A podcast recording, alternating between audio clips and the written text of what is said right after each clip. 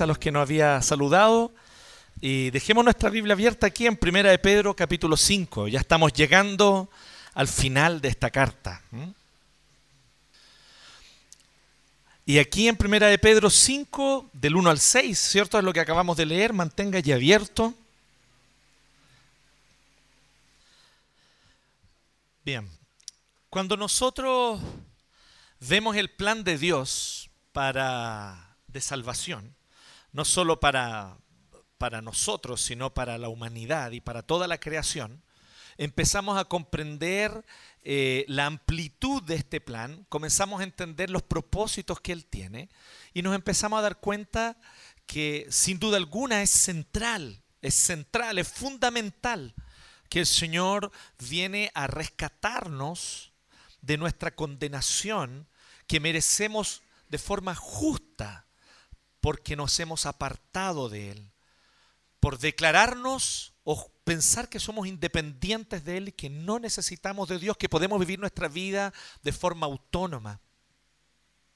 Y este pecado, esto que es el pecado, que es la separación espiritual de Dios, que es el creernos o imaginarnos autónomos con relación a Dios, trae una serie de consecuencias no solo sobre nuestra vida personal, sino sobre toda nuestra vida en comunidad y sobre nuestra vida y nuestra relación con la creación entera. Y aquí es donde nosotros comenzamos a entender que, como decía, es central el hecho de que Dios nos provee en Jesucristo un Salvador que toma nuestro lugar, va a la cruz y paga nuestra deuda que teníamos con Dios. Porque la deuda era con Dios. Tú y yo, por ser pecadores, por apartarnos de Dios, por alejarnos de Él, estamos en deuda con el Señor y merecemos de forma justa condenación eterna. Cristo, por amor, se entrega como sacrificio para cancelar esa deuda y para reconciliarnos con Dios y para entregarnos perdón de nuestros pecados. Y ese perdón es gratuito. Y ese perdón está disponible a todo aquel que cree. Y ese perdón no tienes que esforzarte para ganártelo. Esa gracia, esa vida eterna es un regalo para todo aquel que solamente cree. Y que cree solo en Jesucristo como único y suficiente Salvador. Y que confía solo en la gracia de Dios que es suficiente para entregar salvación. Cuando nosotros comprendemos esto, que es central, tenemos que también entender que, aunque esto es central, como decía, estoy siendo redundante, porque esto es central en el plan de salvación, este no es todo el plan de salvación. Dios planificó, Dios diseñó recuperar toda la gloria que Él puso en su creación cuando la creó. El plan de Dios abarca toda la creación. Abarca los ríos, mares, peces, aves, árboles, todas las estrellas y galaxias, porque Él las creó para su gloria y manifestaban de manera plena su gloria al inicio cuando Él creó todo. Pero por causa del pecado que entra, y entra por causa nuestra, el Señor nos pone como señores de la creación, y al pecar nosotros y apartarnos de Dios, entonces la creación toda se ve afectada. Entonces Dios hoy tiene un plan de restaurar la creación completa y es así como tú vas a ver en tu Biblia que termina la historia al fin de los tiempos. Jesucristo vuelve en gloria y majestad para instaurar un nuevo cielo, una nueva tierra, donde Él será el único rey que gobernará soberano sobre toda la creación. Y los que creyeron en Él, si están muertos, resucitarán para no morir nunca más y reinar junto con Cristo en la vida eterna. Y si están vivos cuando Él regrese, serán transformados sus cuerpos para no ser afectados por ningún tipo de corrupción y así vivir eternamente con Él. El plan de Dios es hacer una nueva creación. El plan de Dios no es solo salvar almas. Él salva almas porque es crucial, es central. Allí está la raíz del problema de la creación, nuestro pecado. que nos hemos alejado de Dios, que nos hemos creído independientes de Él, que pensamos que no le necesitamos. Ahí está la raíz. Pero ahí no está todo el problema. Desde esa raíz, el problema se ha extendido a toda la realidad creada, se ha extendido a toda la realidad social. Y levantamos, por lo tanto, a los seres humanos, culturas, civilizaciones y sociedades que se levantan en contra de Dios, que aunque reflejan parcialmente su gloria, en muchos sentidos se oponen abiertamente a Dios y a someterse a Él. Así que el Señor viene a restaurar la creación completa. Y cuando entendemos esto y comenzamos a entender esta realidad que es mucho más amplia, mucho más cósmica, mucho más inmensa de lo que estamos acostumbrados a pensar, porque pensamos mucho en la salvación en términos de cómo Dios me salva a mí, cómo Dios salva mi alma para que yo no me vaya a la condenación. Y está bien eso, no hay nada malo con eso, eso es fundamental. Pero el punto es cómo vamos más allá para comprender todo lo que el Nuevo Testamento dice incansablemente. Lo que Jesucristo predicó, anunció y vivió. Jesucristo no solo salvó almas, sanó enfermos, dio vista a ciegos, restauró a personas en sus condiciones sociales, restauró comunidades, como la aldea de samaritanos, tú vas a ver que el plan de Jesucristo y que la misión de Jesucristo no es solo salvación de almas individuales, es producir una nueva creación. Donde la salvación de almas, vuelvo a decir, es central. Pero abarca, abarca sin duda alguna mucho más. Por lo tanto, la iglesia no es solamente la reunión de un grupo de personas que son creyentes en Cristo este ha sido uno de los entendimientos que yo creo que más nos ha hecho perdernos con respecto a nuestra misión. Hemos abrazado de forma acrítica una pomada que nos vendió la ilustración francesa del siglo XVIII, que empapó nuestros currículum desde la enseñanza básica y que nos dice que como la salvación o la religión o la devoción espiritual es algo que corresponde al ámbito individual, personal, subjetivo, entonces es válido que un grupo de personas que comparten la misma creencia se junten en base a esa creencia, constituyan algo que se llama iglesia u organización religiosa y que vivan en ese ámbito de forma privada su fe. Pero este es uno de los más grandes engaños de la ilustración. Porque la iglesia no es un conjunto de personas que por voluntad propia se asociaron porque comparten una fe común, que no es más que algo individual o personal. La verdad es que la iglesia es la nueva humanidad que reinará en la nueva creación al fin de los tiempos. Y somos desafiados desde ya, aunque todavía esto no está completo, pero desde ya somos desafiados a vivir nuestras relaciones sociales como van a ser cuando Cristo vuelva e instaure una nueva creación, una nueva sociedad, una nueva cultura, bajo su gobierno, bajo su autoridad plena. Y somos desafiados desde ya a vivir así. Este texto que acabamos de leer habla de eso. ¿Cómo deben ser las relaciones de autoridad en el reino de Dios? ¿Y cómo van a ser las relaciones de autoridad en el reino de Dios? Y es interesante porque Pedro utiliza expresiones que nosotros estamos muy mal acostumbrados a pensar que son expresiones que se, se remiten al ámbito estrictamente religioso, a la esfera de, lo, de, los credos, de las religiones, como un área de la vida. Porque eso es lo que piensa el hombre moderno después de la ilustración, ¿no? Que la vida está dividida en un montón de áreas separadas el área del trabajo, el área sentimental, el área de la vida personal, el área de, mis opiniones políticas como ciudadano, y está también un área que es un área separada de lo demás, que es un área personal y privada, que es el área de mi fe, de mi devoción. Y tal vez tú mismo entiendes tu fe cristiana de esa forma. Has caído en el engaño, si es así, has caído en el engaño de la ilustración. Porque nuestra fe no es una devoción personal y privada. La fe cristiana es el anuncio de una realidad pública, cósmica, que abarca a todo ser humano, quiera o no creer. Jesucristo es Señor. Él es el Rey. Él ya se levantó de los muertos y venció la muerte. Él ya está sentado a la derecha de Dios Padre y está paso a paso, año a año, sometiendo a todos sus enemigos bajo sus pies. Y no hay estallido social que se escape de su soberano control. Él controló, Él diseñó y Él planificó el estallido de octubre en Chile. ¿Usted lo cree o no? ¿Usted piensa que Dios se agarró la cabeza a dos manos y dijo, "Ay, ¿qué pasó en Chile? No entiendo. Dios lo planificó, es parte de su plan con el propósito de manifestar al fin de los tiempos que solo Cristo trae justicia verdadera.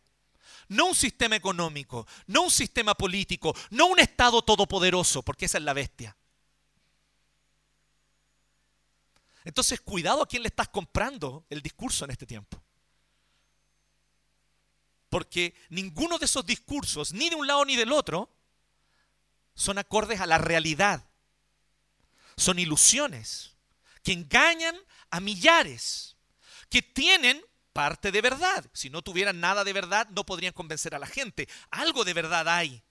Algo de verdad hay en que el libre emprendimiento es una excelente forma de poder prosperar y de poder enriquecer las comunidades. Algo de verdad hay. Algo de verdad hay en que debe existir alguna forma de control en el Estado para poder incentivar la solidaridad, porque por nosotros mismos tendemos a no ser solidarios.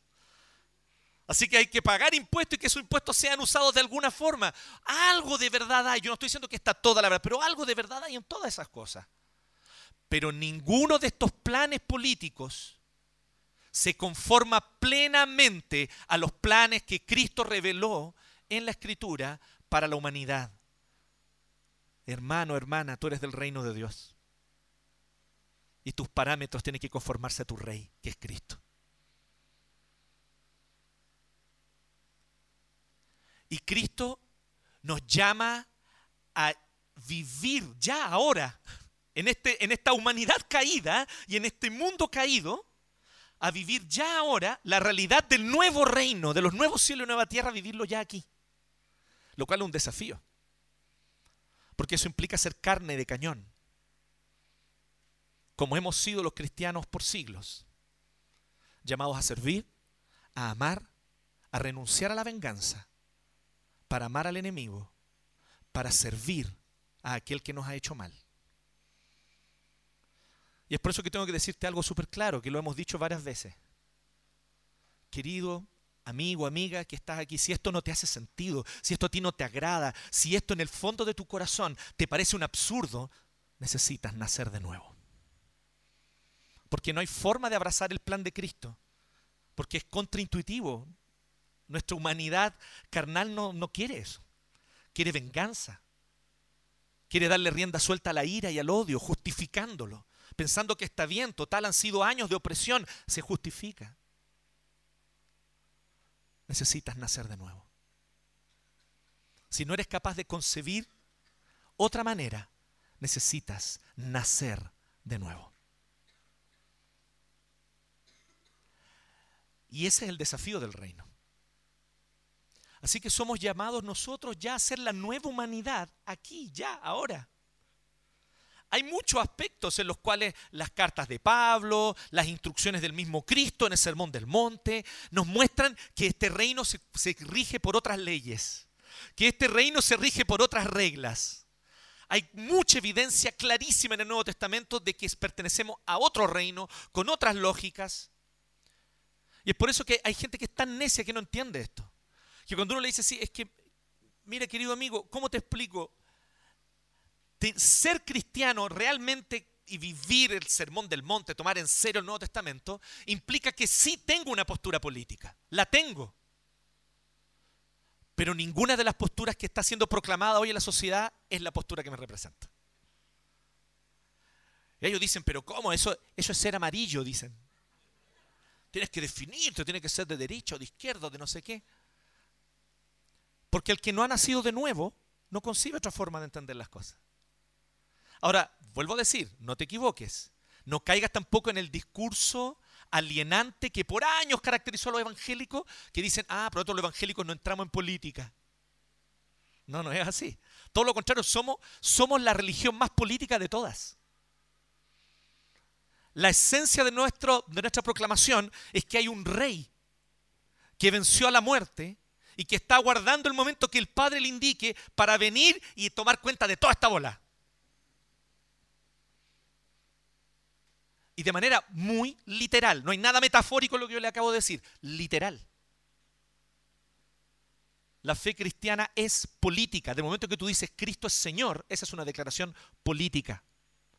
Tú estás diciendo que no hay gobierno, no hay coalición, no hay partido, no hay ideología que pueda dar cuenta de la justicia. Solo Cristo. Es política esta declaración. esa, esa visión evangélica clásica de que los evangélicos no entramos en política es una necedad. Pero por otro lado, es igualmente necio lo que hoy estamos viendo entre muchos evangélicos que se están identificando con un determinado sector político. Siendo acríticos de los discursos de ese sector y no mirando con el colador de la palabra de Dios y de los principios del reino, que es lo que en esos discursos, ideologías y propuestas y programas contradice abiertamente el plan de Cristo para las naciones. ¿Cuál es el plan de Cristo para las naciones? ¿Cuál es el plan de Cristo para las sociedades? Pues bien, dicho eso, entonces entramos a nuestro texto de hoy, porque nuestro texto va a hablar sobre las relaciones de autoridad. Es uno de los aspectos. Hay muchos aspectos de la fe cristiana. Y la Biblia habla de ellos. Justicia, compasión por el necesitado. Hay muchos, muchos aspectos. Pero aquí Pedro foca y focaliza en las relaciones de autoridad. ¿Cómo deben ser las relaciones de autoridad? ¿Cómo podemos nosotros hoy vivir relaciones de autoridad que ya sean como un adelanto, como un reflejo, imperfecto sin duda alguna, porque aún el pecado está en todos nosotros? Pero poder ser un reflejo de cómo serán las relaciones de autoridad cuando Cristo vuelva. Porque te vuelvo a decir, iglesia, somos la nueva humanidad que heredará la tierra. Así que empecemos a practicar al tiro esta bola porque vamos a estar toda la eternidad en eso. ¿Sí? Vamos entonces al verso 1. Perdonen, tengo aquí la Reina Valera 60. Ahí sí. Dice, a los ancianos que están entre ustedes. Aquí no se refiere a los ancianos como personas de edad avanzada. se refiere al título de ancianos como aquellos que tienen autoridad y que ejercen autoridad en la iglesia. Y que se les llama ancianos desde la tradición judía, porque son aquellos que, teniendo supuestamente la sabiduría de la palabra de Dios, la enseñan y gobiernan a la iglesia según esa sabiduría. Toman decisiones para la iglesia. Entonces nosotros ya vemos una cosa que es súper importante. De alguna manera, de, alguna, de una cierta manera, Cristo no nos propone una anarquía. Cristo nos propone un orden donde sí debe haber autoridad y donde las autoridades deben ser respetadas y deben existir orden y debe existir un orden de autoridad. Así que él dice a los ancianos que están entre ustedes, yo, ¿quién está hablando aquí? Pedro. ¿Y qué era Pedro? un apóstol, un oficio, pero así, clave, honroso, un oficio que fue de tremenda importancia y que ya cesó. Ya cesó. Sí, Johnny, lo siento. No puedes autoproclamarte apóstol. El oficio de apóstol ya cesó. Y fueron aquellos que cumplieron una importante función recibir revelación directa del Espíritu Santo para completar el mensaje del Nuevo Testamento. Sin embargo, el impulso apostólico de la iglesia no se acaba. La iglesia sigue siendo y va a ser hasta el fin de los tiempos apostólica, porque tiene un impulso apostólico, porque tiene un llamado que es apostólico, porque es la representante de Cristo en la tierra hasta que Él vuelva. Pero los apóstoles como oficio cesaron. Ahora, ¿qué es lo interesante? que aquí Pedro dice, no se llama a sí mismo, llamo a los ancianos, ya que yo soy apóstol, así que soy más bacán que ellos, que me hagan caso. Porque yo apóstol les digo a los ancianitos, ¿me entienden? No es eso lo que está diciendo Pedro. Pedro dice, yo, anciano, igual que ellos. Entonces es muy interesante que lo primero que hace, antes de hacer la exhortación, porque Pedro hace la exhortación en el verso 2, pero en el verso 1, antes de hacer la exhortación, él dice y presenta cuáles son los, los fundamentos, cuál es el argumento, el fundamento para dar la exhortación. Y su fundamento es este, es que él, como apóstol, sin embargo, él también se siente parte de los ancianos que han de gobernar la iglesia. Pero hay intérpretes que van un poco más allá y que creo que sin duda alguna, si uno ve todo el contexto, hacia allá apunta Pedro.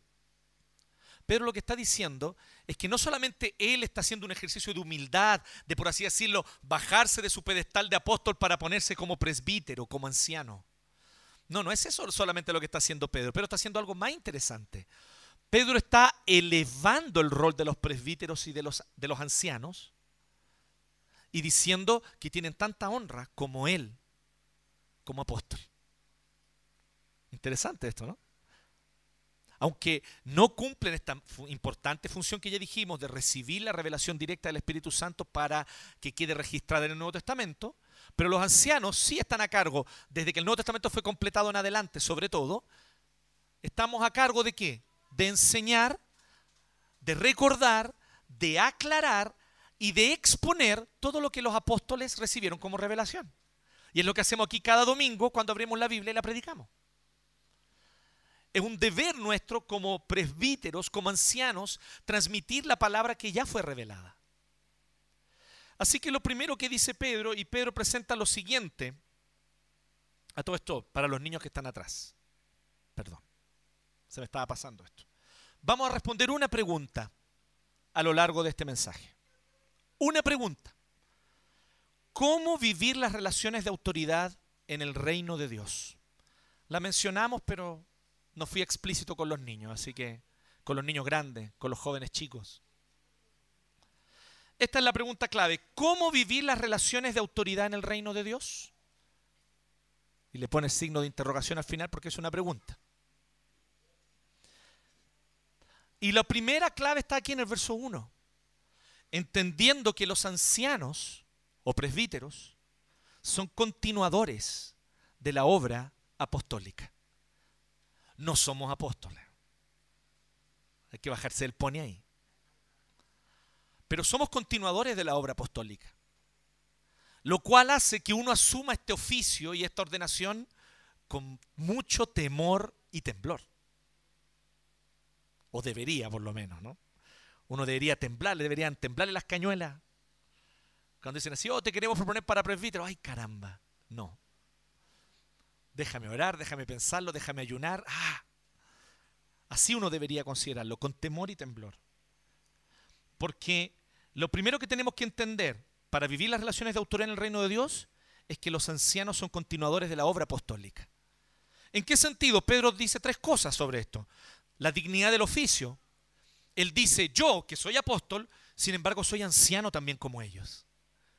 Porque me corresponde enseñar la palabra, guiar a la, a la iglesia, pastorear a la iglesia y es lo que hacen los ancianos. Entonces él lo que toma es el oficio de anciano, el oficio de presbítero y lo eleva para decir está a la altura de los apóstoles. Interesante, ¿no? Esto es totalmente coherente con todo el resto del Nuevo Testamento. Hechos 20, por ejemplo, vemos un, un aspecto súper importante allí. En Hechos 20 el apóstol Pablo se va a despedir de los presbíteros, de los ancianos de Éfeso. Y los llama a la playa y se reúne con ellos antes de que él tome el barco y se vaya. Y dice, ustedes no me van a ver más el rostro probablemente. Porque en todos lados me están diciendo que ahora voy a ir a Jerusalén y me van a tomar preso y me van a llevar a Roma y tal vez yo no salga más de ahí. Pero yo quiero encargarles algo a ustedes, le dice a los presbíteros de Éfeso. Continúen lo que yo empecé. Échale una mirada, Hechos 20. Eso es lo que dice Pablo fundamentalmente en todo su discurso a los ancianos, a los presbíteros de Éfeso. Les dice, ustedes vieron cómo yo me conduje, así también imiten ustedes mi ejemplo. Yo no dejé de enseñarles todo el consejo de Dios, ustedes continúen también enseñando la palabra de Dios. Ustedes supervisen el rebaño de Dios, les dice Pablo allí. O sea, lo que está diciendo Pedro aquí en el capítulo 5 se parece mucho a lo que Pablo le dice a los ancianos de Éfeso en Hechos capítulo 20. Porque efectivamente está diciendo son continuadores de esta obra que Cristo la inició con sus apóstoles. Los apóstoles instituyeron ancianos y ahora los ancianos nos corresponde seguir esta labor hasta que Cristo vuelva.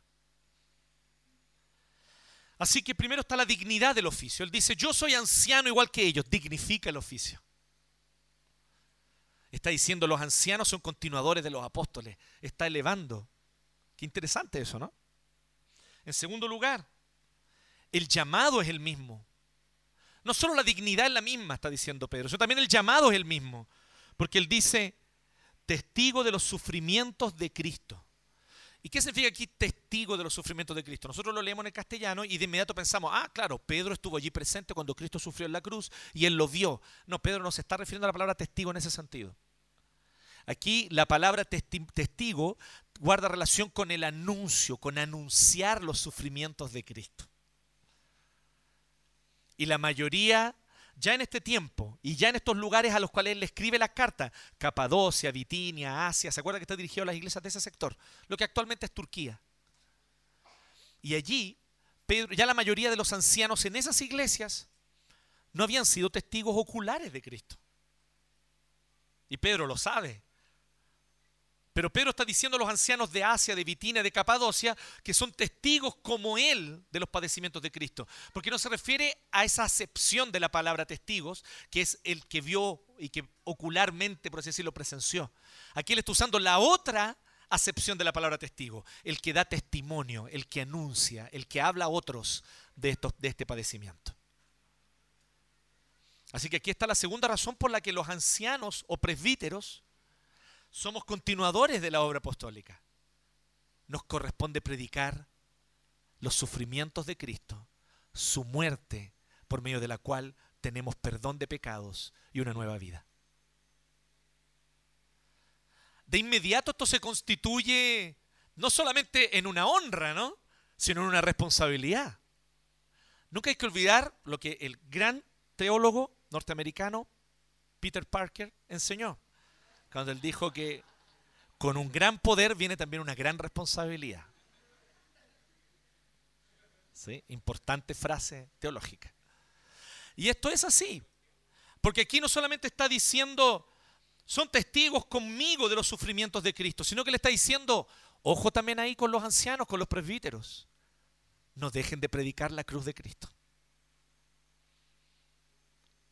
Perdemos dignidad en nuestro oficio cuando empezamos a predicar de muchas cosas y de muchas cuestiones, empezamos a predicar moralismo, reglas, legalismo y nos desviamos de la cruz. Deshonramos este oficio. Porque la honra de este oficio, el fundamento está en anunciar a Cristo, la cruz y la gracia, revelada en los padecimientos de Cristo. En tercer lugar, allí mismo, siempre en el 1, dice que no solamente tenemos la misma dignidad, porque él se pone como anciano junto con los presbíteros, no solamente tenemos el mismo llamado, dar testimonio de los padecimientos de Cristo, sino también tenemos la misma esperanza. La misma esperanza que los apóstoles. O sea, Pedro no es como que Pedro está diciendo, para mí va a haber un premio más bacán, porque soy apóstol. No como los ancianos. Los ancianos, cuando Cristo vuelva a su premio, será bueno, pero no como el de un apóstol. No, Pedro no sigue esa lógica. Lógica muy común hoy en día. ¿eh? Porque además de haber autoproclamados apóstoles en muchos lados, esos autoproclamados apóstoles dicen, no, yo ya tengo un jet privado, necesito un segundo. True story. No estoy inventando esto. Quisiera haberlo inventado. Me encantaría que fuera una mentira, pero no lo es. Es una historia verdadera. Un autoproclamado apóstol norteamericano dijo que ya con su jet privado que tenía uno era poco, necesitaba un segundo. Ustedes nunca van a ver a Pablo, a Pedro diciendo cosas absurdas como esa. Y aquí le está diciendo, mi esperanza como apóstol es la misma de los ancianos, compartimos la misma. ¿Y cuál es? Participaremos de la misma gloria que se ha de revelar cuando Cristo vuelva. Él se pone en igualdad con los ancianos, con los presbíteros, lo cual implica una gran honra para los presbíteros. Podemos ver el lado positivo, ¿cierto? Y mirar y decir, ah, qué bueno, entonces a ser presbítero. Ojalá voten por mí en la próxima asamblea. No, pues implica, como dice Peter Parker, una gran responsabilidad acorde con esta honra también. ¿Soy fiel en predicar el Evangelio? ¿Mi esperanza está puesta en qué? ¿En que participaré de la gloria de Cristo cuando Él vuelva? ¿O mi esperanza es otra cosa? Que la gente me reconozca, que me admiren. ¿Qué esperanzas tengo? Debe tener mucho cuidado aquel que quiera ser presbítero en cuáles son sus motivaciones. Porque hay motivaciones totalmente pecaminosas para querer aceptar un oficio como este. Pedro la tenía clara y dice que los presbíteros tenían que tenerla clara igual que él. Nuestra esperanza es que seremos partícipes de la gloria de Cristo cuando Él vuelva. Luego de dar el argumento, él recién viene a la exhortación. Así que aquí viene lo segundo. La, la pregunta era cómo vivir las relaciones de autoridad en el reino de Dios, ¿cierto? Y la primera respuesta era entendiendo que los ancianos son continuadores de la obra apostólica.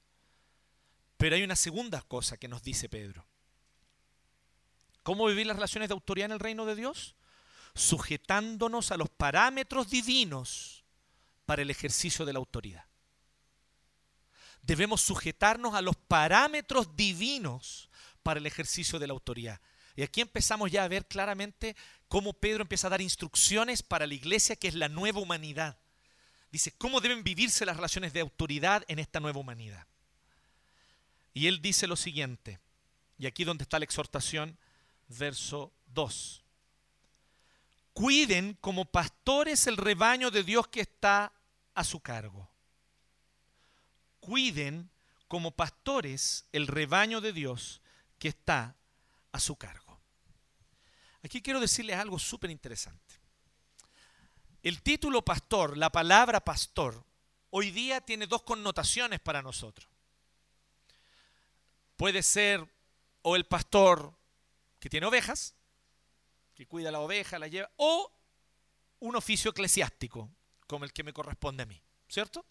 Un oficio eclesiástico, un clérigo, ¿cierto? Bien.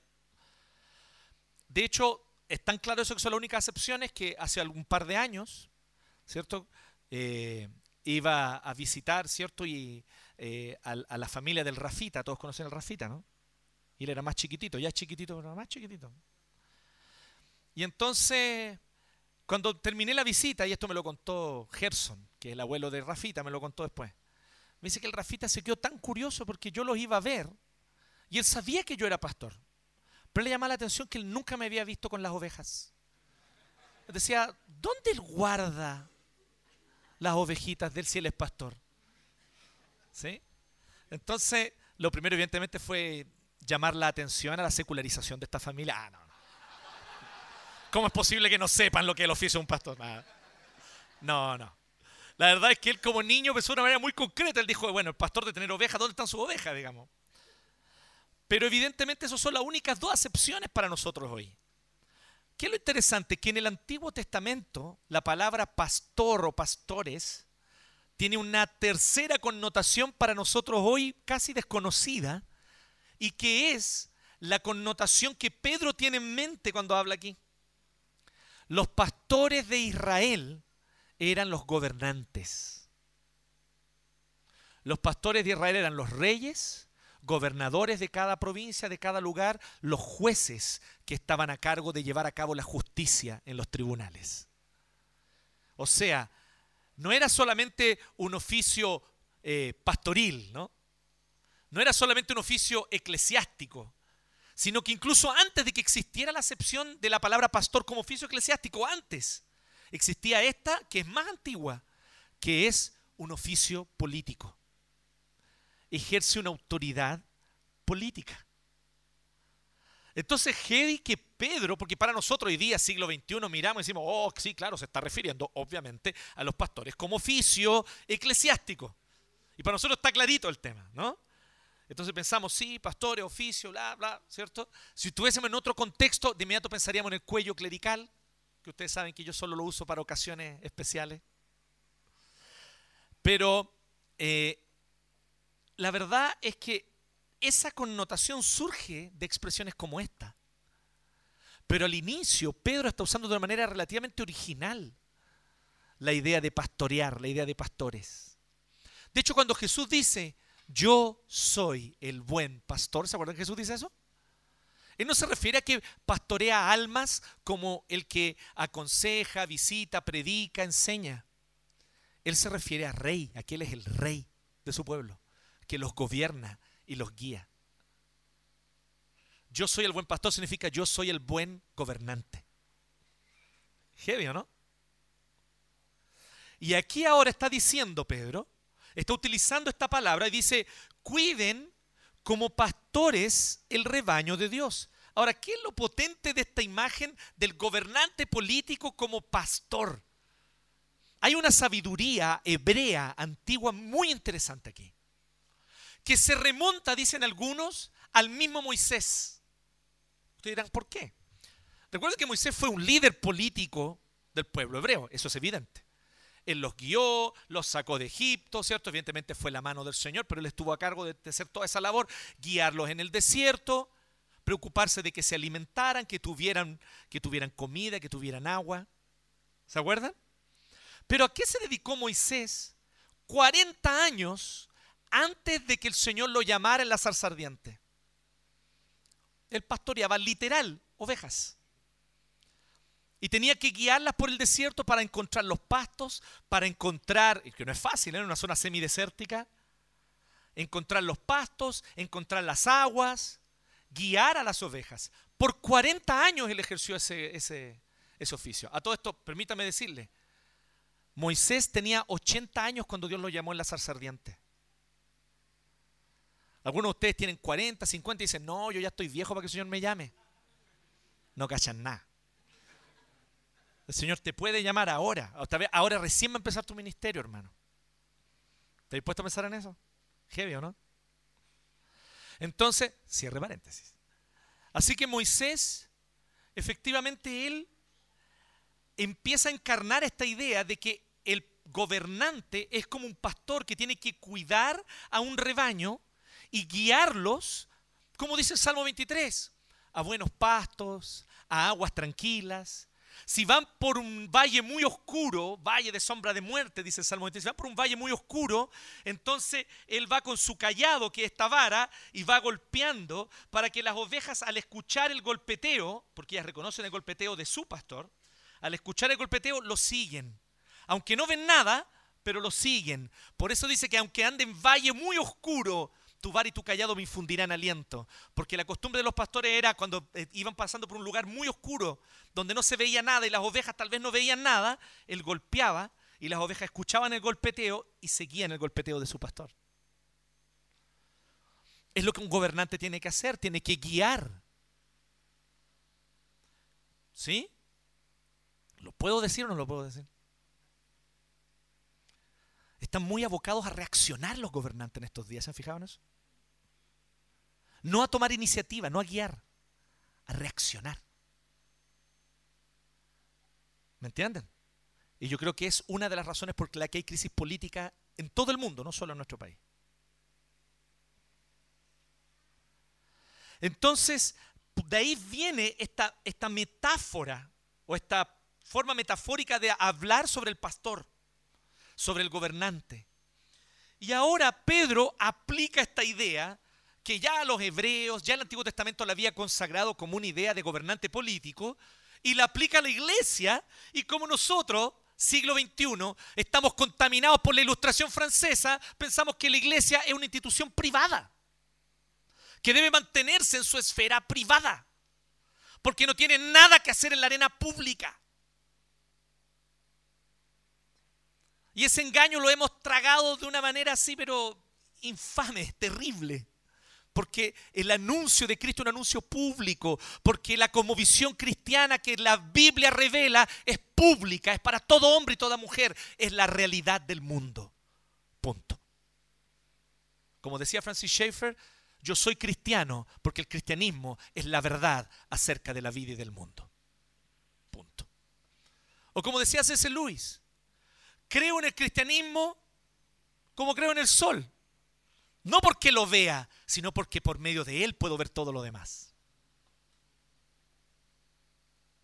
Esta es la visión de la realidad que, valga la redundancia, se conforma a la realidad. Y por lo tanto, cuando nosotros vemos, Pedro está diciendo, cuiden como pastores el rebaño de Dios, está diciendo que tenemos un deber y una función política que ejercer, de gobierno. Qué heavy eso, ¿no? Me carga, de hecho, pensar eso. Personalmente, no me gusta. Mi ser carnal lucha con esta idea. A mí déjenme a cargo de enseñar nomás, de aconsejar. No quiero nada más. Pero Pedro está diciendo que cuando estoy enseñando y cuando estoy aconsejando, estoy guiando al pueblo.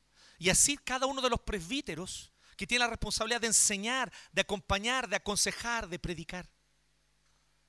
Porque aquí no hace distinción. Habla de los presbíteros en general. Así que dice, cuiden como pastores. Pero lo interesante, eso sí, de la figura hebrea del gobernante como pastor, es que va abiertamente en contra de otra idea antigua que era mucho más popular, la idea del rey. ¿No es interesante eso? Para todas las otras culturas, ¿cómo era un gobernante? Era un rey. Se sienta en su trono y está allí sentado y le ponen una alfombra roja. Y él viene y da orden y dice, tú, tú, me tienes que dar a tu hijo para que sirva en mi ejército. ¿Cierto? Pero de repente los hebreos dicen, no, los gobernantes no tienen que ser reyes sentados en un trono, tienen que ser pastores, que tienen contacto con la gente. Voy a usar aquí una frase que usa mucho David Pierce, con olor a oveja. Así tiene que ser un genuino político, tiene que tener olor a oveja, tiene que tener olor de la gente. Esto ya nos hace pensar cómo la visión bíblica es más profunda y es mucho más tremenda que las visiones que hoy día prevalecen, ¿no? Pero él enfatiza aún más. Y él dice esta exhortación y dice claramente cómo debe hacerse, cómo es esta exhortación. Pues dice, cuiden como pastor el rebaño de Dios. Ya, qué lindo, ok, buena. Entonces, ¿qué significa esto? ¿Que tengo que tener un, un callado? Los anglicanos entendieron eso literalmente. Y el obispo tiene un callado. ¿sí? Nada contra los anglicanos, solo, solo nos echaron de Inglaterra en el siglo XVII y tres siglos después todavía nos duele, pero bueno. pero usan literalmente un callado. Pero aquí él dice lo que significa, él lo explica. Vean los contrastes. Dice, no por obligación, ni por ambición de dinero, sino con afán de servir como Dios quiere Lamentablemente aquí la NBI se pierde un contraste. Que en la Reina Valera del 60, hermosa traducción, que siempre hay que amarla, siempre hay que quererla. Dice, y está más claro porque está más literal, dice lo siguiente, o da a entender lo siguiente, no por obligación, sino voluntariamente.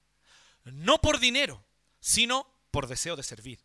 Y un tercer contraste, no como quienes ejercen un autoritarismo, voy a ponerlo en, traducirlo, no como reyesuelos, sino siendo ejemplo. Caramba. Pero esto es lo que te tienen que decir antes de que tú entres al seminario o antes de que tú siquiera empieces a considerar la posibilidad de ser pastor, ¿me entiendes?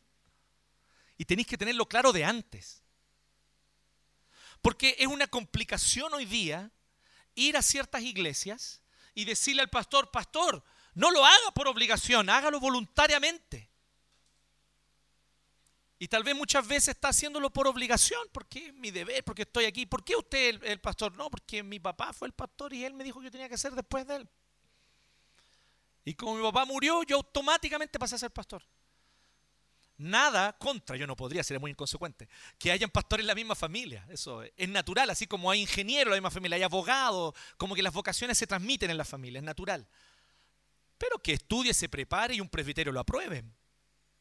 Pero cuando a ti te designan, ¿no? En el lecho de muerte, tú serás pastor. ¿Y en base a qué?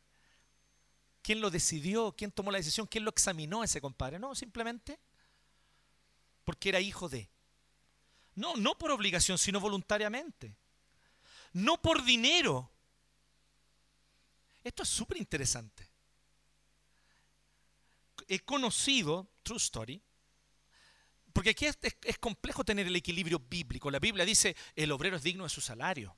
No pondrás bozal al buey que trilla, hablando justamente sobre el oficio pastoral y lo importante y lo bueno que es que el oficio pastoral tenga su sustento para que el pastor pueda dedicarse a la labor tranquilamente. Eso es bíblico. Pero de ahí a que tu interés sea el dinero es otra cosa. Es otra cosa. Entonces, yo he sabido de, de iglesias que le dan incentivos económicos si el pastor cumple metas. Sí, en Chile. No en el extranjero, en Chile. Entonces, mira, si tú, si tú este año logras que se bauticen por lo menos 10 nuevos miembros, un milloncito, un bono. Bono por cumplimiento de meta. Y parece una excelente idea, ¿cierto? Malditos capitalistas que piensan que es una excelente idea. Ya los pillé a todos los que hicieron, sí. Los tengo identificados. Y puede ser una excelente idea si tú eres un comerciante y estás a cargo de una empresa. Yo no digo que es una mala idea, es una excelente idea cuando tú estás a cargo de una entidad cuyo objetivo es generar riquezas, lo cual a su vez genera empleos. Por eso es tan importante distinguir las esferas. ¿no? La esfera del comercio es distinta a las otras esferas, eso no está mal pensar así. El tema es que en el ámbito de la iglesia, la Biblia me está diciendo explícitamente que no debe ser eso. Que está bien proveerle el sustento para que ejerza su oficio, pero no debe hacerlo motivado por el dinero, sino por deseo de servir. Y en tercer lugar, no tiene que hacerlo como un reyesuelo, no como teniendo dominio sobre el rebaño. Pastor, ¿por qué vamos a hacer esto? Porque yo soy el pastor y yo dije. ¿qué otro motivo necesita? ¿Entiende o no? Eso no ocurre en Chile, ocurre en otros países ocurren esas cosas. Pero es verdad de que muchas veces empezamos, de hecho, aquí viene una muy mala costumbre, permítame aclararle algo bíblicamente, no quiero dañar su conciencia, pero tengo que ser fiel a la escritura. Los pastores no somos los ungidos de Jehová. Sáquese esa idea de la cabeza, eso no es bíblico. Pero ¿cómo? David dice eso de Saúl. Sí, David dice eso de Saúl porque Saúl era qué cosa? Rey. Eso es un ungido. Un ungido es un rey. Es un oficio político que se ejerció durante el Antiguo Testamento, durante un periodo. El ungido de Jehová hoy en el Nuevo Testamento es uno solo, es Cristo. Un ungido es un rey. Y los pastores no somos reyes, somos siervos del rey. Solo hay un ungido en la iglesia, es Cristo. No le llame al pastor ungido, eso no es bíblico. El pastor no es el ungido de Jehová. El pastor usted puede, puede darle un montón de nombres, algunos no tan agradables tal vez, ¿cierto? Ah, el pastor ah, no me llamó, por ejemplo. Hay títulos muy hermosos. Pero ungido no. Ungido no es un título que bíblicamente se aplique a los pastores. Y nada es más contradictorio con la enseñanza bíblica que eso. Esto es un título que se entregaba en el Antiguo Testamento a los reyes y que en el Nuevo Testamento lo carga solo Cristo. Él es el único ungido de Jehová. Y ahí sí, sin duda alguna, hay de aquel que levante su mano contra el ungido de Jehová, que es Cristo. Entonces, no como reyesuelo, sino, ¿cuál es el contraste? Siendo ejemplo. Entonces, veamos lo positivo aquí. Si yo quiero ejercer el oficio pastoral, si estoy sintiendo un llamado y lo estoy considerando, tal vez yo me esté llamando a ser pastor, piensa en estas cosas. Primero, tienes que ser movido, motivado por un ánimo voluntario.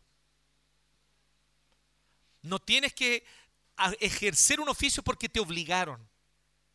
Yo una vez conocí a un pastor que decía eso literalmente.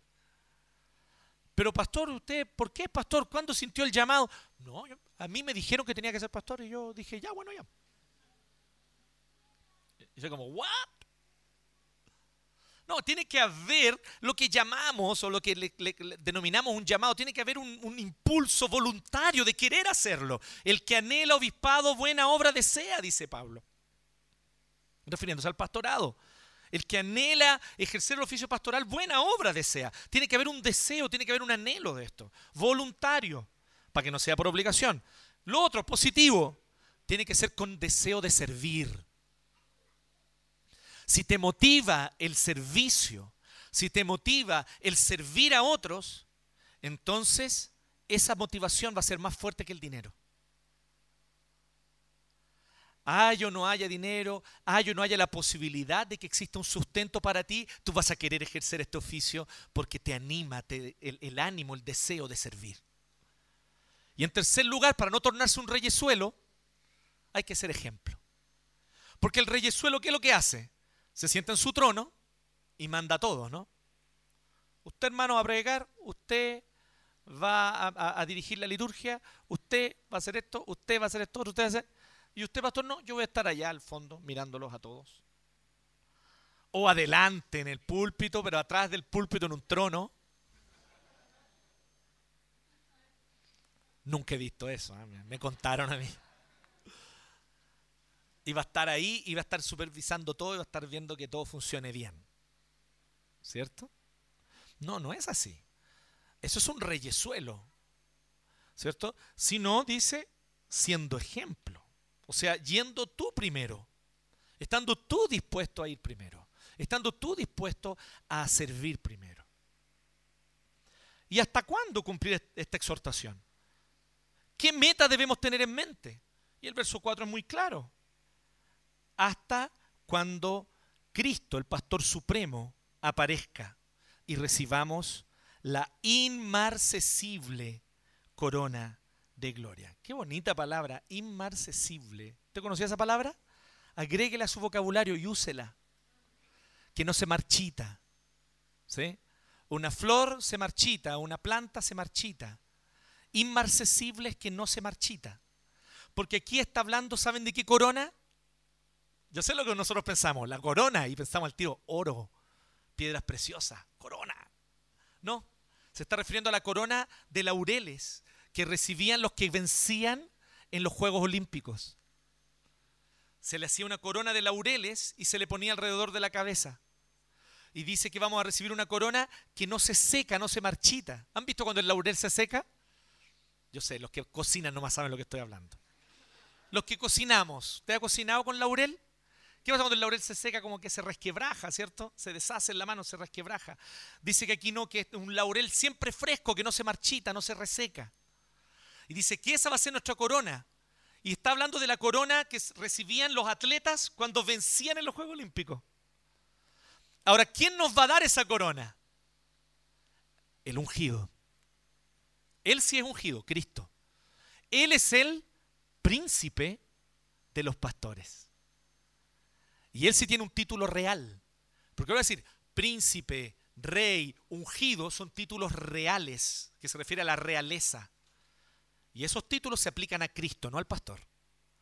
Cristo es el ungido, Cristo es el rey, Él es el príncipe de los pastores. Entonces cuando Él venga, cuando Él aparezca, nos dará la corona. ¿Qué significa? Corriste bien la carrera, cabro, está bien.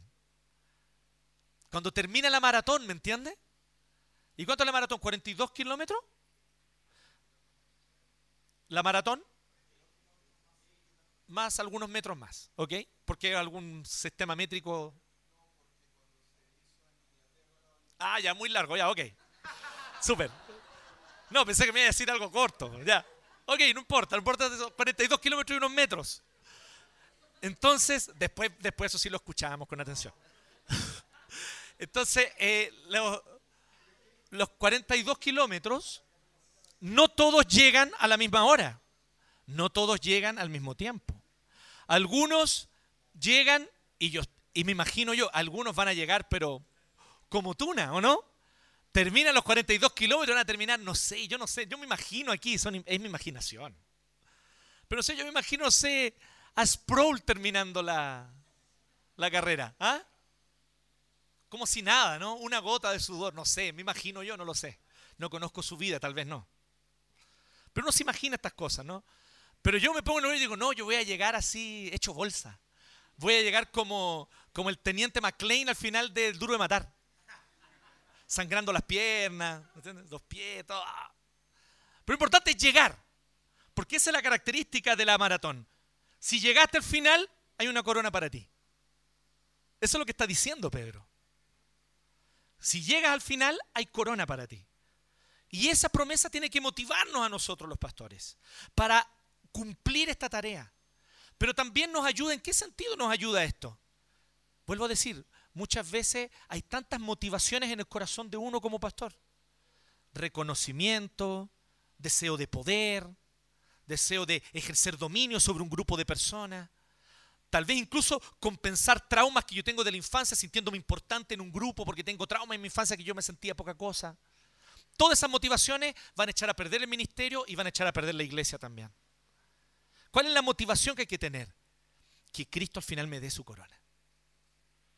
Que al final Cristo diga, cumpliste la meta, llegaste hasta el final. Y Él me ponga la corona de laureles que no se marchita. La corona inmarcesible de gloria. Entonces esa tiene que ser la motivación. Hasta ese punto tiene que ir. Pero, evidentemente, no vamos a poder ejercer, ningún anciano, ningún presbítero, vamos a poder ejercer bien nuestra labor si las ovejas son todas rebeldes, son todas negras. Que uno u otro sea oveja negra está bien, pero no todo. Aunque aquí en Iglesia uno estamos mitimota. La cosa está... ¿Sí? Entonces, pero lo interesante es, porque ya vimos, ¿no? ¿Cómo vivir las relaciones de autoridad en el reino de Dios? Primero, entendiendo que los ancianos son continuadores de la obra apostólica. En segundo lugar, sujetándonos a los parámetros divinos para el ejercicio de la autoridad. Pero también, en tercer lugar, sujetándonos a los parámetros divinos para la sumisión. Y ahí es donde entran los versos 5 y 6.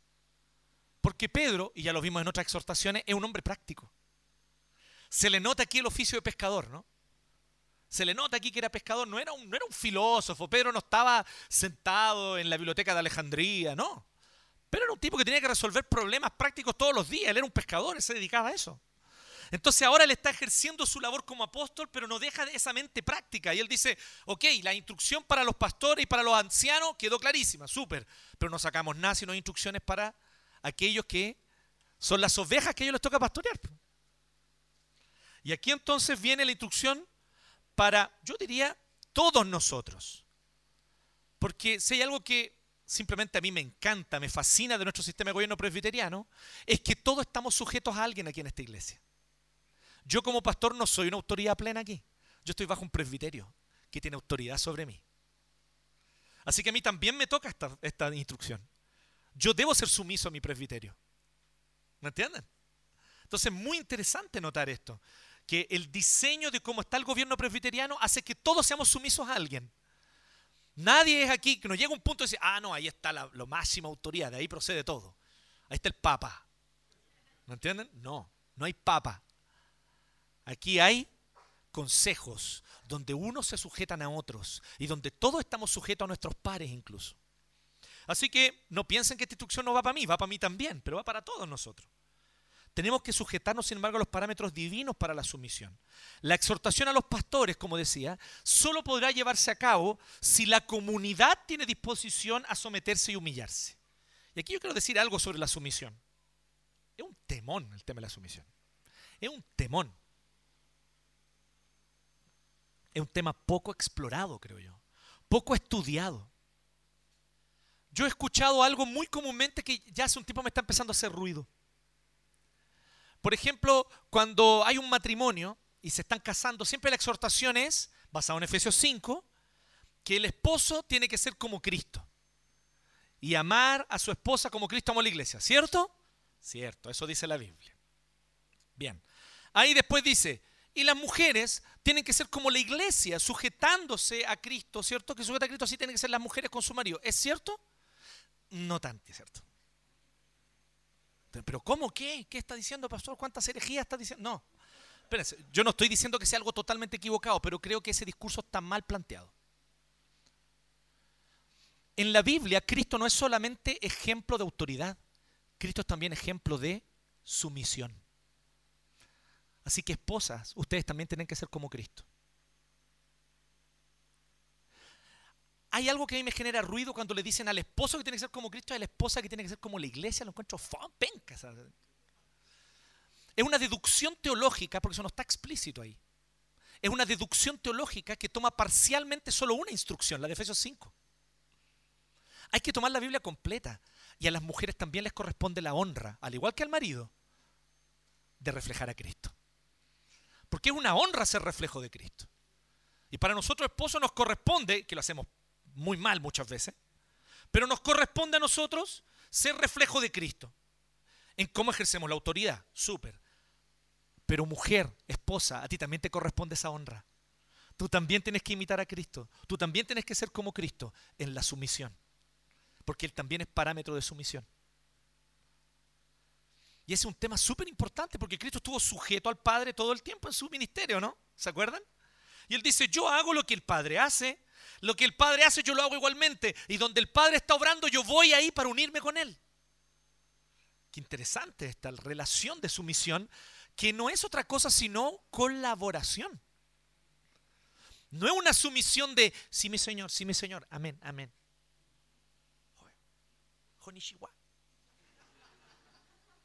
No es una sumisión así oriental, ¿me entienden? De, de meter los zapatos, de meter los pies en un zapatito chiquitito y, y ser sujeta. No, no es esa sumisión. Es de ser colaboradora. Como Cristo colabora con el Padre. Y se sujeta al Padre porque trabaja con Él. Porque donde el Padre está obrando, yo estoy allí también igualmente con Él, dice Jesús. Bueno, ese mismo sumisión aplica aquí. Porque no sacaríamos nada y no vamos a sacar nada con tener pastores, presbíteros que hacen bien su labor, que predican bien y enseñan bien y no hay iglesia. ¿Se piensa lo absurdo que sería eso? Una iglesia de puros presbíteros. Como decimos en Chile, puros caciques ni un indio, dicen. No serviría eso de nada. Entonces somos llamados también a reflejar a Cristo en la sumisión. Así que los principios de la sumisión bíblica son los siguientes y Pedro los presenta aquí. Y con esto terminamos. Primero, fíjense, la sumisión es mutua. Asimismo, jóvenes, sométanse a los ancianos. Hasta aquí obvio, ¿sí? Si le estaba instruyendo a los ancianos que ejerzan bien su autoridad, también a los jóvenes sométanse a los ancianos. Y por supuesto, ¿qué joven no va a querer someterse a autoridades de la iglesia que están dispuestos a ser ejemplo, que sirven no por dinero, sino con afán de servir, que sirven no por obligación, sino voluntariamente? ¿Cierto? A cualquiera de nosotros nos dan ganas de seguir a un líder así. Entonces es importante, por lo tanto, este llamado. Pero sigue más allá, porque en el 5 no termina y dice, revístanse todos de humildad en su trato mutuo. ¿Me siguen o no? Entonces, no es como que de repente eh, John Knox estaba en Escocia en el siglo XVI y dijo, ah, voy a inventar esta ola de los presbiterios, para ver cómo resulta. No. Él quiso reflejar los principios bíblicos. Dice, todos tienen que someterse a alguien. La sumisión es mutua. Así que el pastor no puede ser un, reyesuelo de la congregación que no le rinde cuenta a nadie. Así que tiene que estar sujeto a un presbiterio que tiene autoridad sobre él. Y los presbiterios están sujetos a un sínodo. Y el sínodo, ¿me entienden? Y así va. Entonces, cuando diseñan esta idea, es para tratar de expresar humanamente, porque es una forma humana de gobierno, pero trata de reflejar los principios bíblicos. Y este es el primer principio de la sumisión. Recuerda esto la sumisión debe ser mutua. Allí en esa comunidad, allí en esa iglesia, donde todos se someten al pastor y el pastor no se somete a nadie, no hay sumisión mutua. Allí el ejercicio del gobierno no es sano. Tiene que haber sumisión mutua. Y ahí ustedes dirán, Qué interesante esta idea. Entonces, probablemente, claro, lo que hizo John Knox fue mirar el sistema republicano democrático moderno y lo copió en la iglesia. No, es al revés. Las repúblicas democráticas modernas se basaron en el sistema presbiteriano de gobierno. Solo como dato histórico, digamos, el sistema presbiteriano de gobierno ya estaba establecido como una democracia representativa, por lo menos 200 años, ciento y tantos años, casi 200 llevaba, cuando Estados Unidos, que es considerada la primera república plenamente democrática que se establece en la modernidad, cuando Estados Unidos obtiene su independencia, en 1776. Miré a George a ver si me soplaba, ¿está bien? ¿no? ¿Sí? Ya, ok. La sumisión es mutua, es un principio bíblico. Todos tenemos que estar sujetos a alguien. Segundo principio, la sumisión. La sumisión debe ser a Dios en último lugar. Usted no tiene por qué someterse a algo que no es conforme a la palabra de Dios. ¿Me entiende? Yo como pastor, algunos de los presbíteros nos podremos sentar contigo, conversar y preguntarte cómo está tu corazón, qué está pasando con tu vida, y en base a la palabra de Dios darte algunos consejos, decirte, mira, veo esto, veo esto otro, pa, pero te lo dejo a ti, es una decisión tuya. Pero los pastores no podemos decirte con quién te tienes que casar.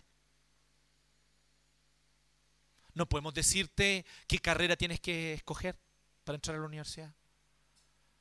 Eso simplemente escapa totalmente de las atribuciones de un pastor. No tenemos autoridad de Dios para hacer eso. Tú, en tu relación personal con Dios, debes tomar esa decisión. A nosotros nos corresponde darte la orientación bíblica general. Por ejemplo, ¿me entienden? Entonces, cuidado. La sumisión no es ciega. La sumisión es en lo que Dios ordena, en lo que va conforme a la palabra de Dios. La sumisión debe ser a Dios en último lugar, porque dice, humillaos bajo la poderosa mano de quién? Del pastor, ¿no? Humillado bajo la poderosa mano de Dios.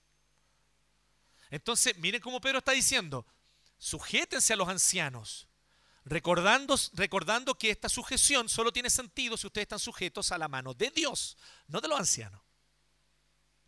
En tercer lugar, la sumisión es agradable a Dios. Y a nosotros se nos pierde de vista esto. Dios se agrada de aquel que se somete gozosamente a lo que es conforme a la voluntad de Dios, evidentemente. Pero el que se somete gozoso, esa persona agrada al corazón de Dios. ¿Qué dice el, el, versículo 5 o 6? Perdón. 5.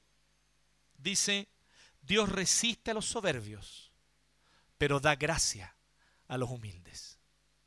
Entonces esa cuestión de andar peleando con las autoridades todo el rato, no es que no quiero, es que no me gusta, es que ya... Daña tu comunión personal con Dios. Dios no se agrada de ti. Mientras sigas con esa actitud, el Señor no se goza contigo. Y eso daña por lo tu relación personal con Dios. Se ve afectada, se ve dañada, se ve confrontada porque se te está dando una instrucción que no va en nada contra la Biblia que simplemente contribuye a que mantengamos el orden. Y a ti simplemente porque no te gusta y no te gusta y va y... ¿Me entiendes? Y hay distintas formas, ¿no? De, hay, hay, muchas formas de poder no sujetarse. Una forma es confrontar directamente, ¿no? No, no lo voy a hacer, no me interesa, no quiero, pa. En algunas circunstancias eso incluso se agradece. Porque hay otras formas que son terribles, como por ejemplo decir, sí, mi pastor, y después salir pelando al pastor, el pastor, la cuestión que me pidió. ¿Sí? Pero cuando está pastor, pastorcito, Dios lo bendiga, Dios lo guarde, Dios lo guarde, siervo. Dios lo guarde, siervo. Y después, oh, el loco, nada ¿Sí? Nos ha pasado, ¿no? Módulo 6. Ahí nomás lo dejo. Lo hemos visto, ¿no? Y entonces hay que exhortar a los hermanos. No, hermano. Si usted se va a sujetar, hágalo de corazón. O si no, mejor por lo menos sea honesto y diga de frente, oiga, no estoy de acuerdo con usted, pero no haga eso. Eso es hipocresía. Entonces, eh, hay muchas formas de no someternos que evidentemente Dios las está viendo y desagradan el corazón de Dios. Entonces, qué bacán que Pedro nos esté diciendo algo que para quien nació de nuevo, para quien realmente ama a Dios, es importante. Si tú naciste de nuevo, para ti es importante esto. Tú quieres que el Señor se agrade con tu vida, ¿no? Tú quieres que el Señor se alegre con cómo tú estás llevando tu vida. Y el Señor se alegra con los humildes, no con los soberbios, no con los arrogantes, no con los rebeldes, con los humildes. Con los humildes Él se alegra.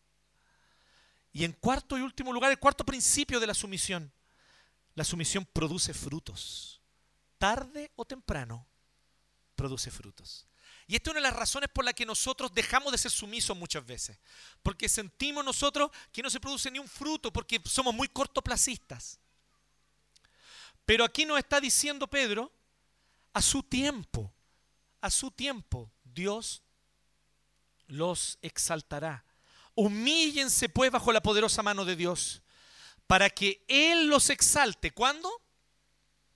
A su debido tiempo. Entonces ten paciencia, Dios está viendo tu sumisión, Dios está viendo tu humildad. Para Él no pasa desapercibida, persevera en ser humilde. Porque el que se humilla bajo la poderosa mano de Dios, a su tiempo Dios lo exaltará. Entonces produce resultados. En algún momento se va a producir resultados. En algún momento por fin tal vez ese líder que no te escuchaba te va a escuchar. Y va a decir, oye, sabes que tenías toda la razón. Todo este tiempo venías diciéndomelo y yo no te, hice, yo no te hacía caso, perdóname. Y va a llegar el momento de llevar a cabo algo, no sé, van a producirse frutos. Pero no tiene sentido que los presbíteros nos esmeremos en hacerlo de la mejor manera posible como ancianos, como dice Pedro, le ponemos todo el empeño y que no haya disposición de la congregación a la sumisión. No vamos a sacar nada. ¿Entienden? Entonces, por eso Pedro es tan práctico. Él no cierra esta sección sin dar esta exhortación sobre la humillación y sobre la sumisión. Él dice, tenemos que estar dispuestos a la sumisión. ¿Pero qué tipo de sumisión? Bíblica. El pastor me da una orden que contradice la escritura. No, no le haga caso al pastor. Aunque sea yo el que se lo diga, no, no me haga caso. Yo le estoy diciendo, haga esto y la Biblia claramente está diciendo, no, eso no se debe hacer usted no me haga caso. Su obediencia, su sumisión es bajo la poderosa mano de Dios. Al Señor nos sometemos. Y las autoridades humanas somos llamados a reflejar esa integridad de Dios en los mandatos, en las órdenes, en la autoridad que ejercemos. Y así es como empezamos a constituir un nuevo reino. ¿No les parece interesante? Así es como las relaciones de autoridad comienzan a cambiar.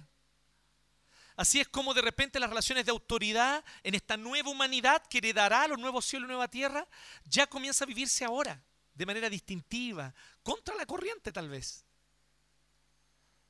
Porque es contra la corriente líderes que están dispuestos a servir. Los líderes quieren reconocimiento y poder. Pero también es contra la corriente un pueblo que quiere someterse y obedecer. Porque siempre queremos de alguna manera sacudirnos la autoridad y pensar que somos autónomos y comprarnos el engaño de la serpiente. Y decir, no, tú serás dueño, tú serás como Dios. El engaño de la serpiente, ustedes serán como Dios. Y todavía ese engaño sopla al oído del pueblo. Cuidado, tampoco ese es el plan de Dios. El plan de Dios es líderes que sirven y un pueblo que se somete a la voluntad de Él. Si nosotros vivimos esta estructura, el Señor va a hacer lo demás. Esa tiene que ser nuestra confianza y nuestra fe. Que el Señor hará lo demás. Amén. Les invito a que oremos. Gracias te damos, Señor, por tu palabra. Gracias, Señor, porque tú nos enseñas y nos exhortas cosas que tal vez son muy contraculturales. ¿Qué líder actualmente está dispuesto a servir de verdad? ¿Qué líder actualmente está dispuesto a cumplir su labor por afán de servir y no por dinero ni por obligación? Pero Señor, a eso tú nos has llamado. Entonces te pedimos, Dios, que tengas misericordia de nosotros, los líderes de esta iglesia. Y que lo que dice Pedro sea lo que nosotros vivamos.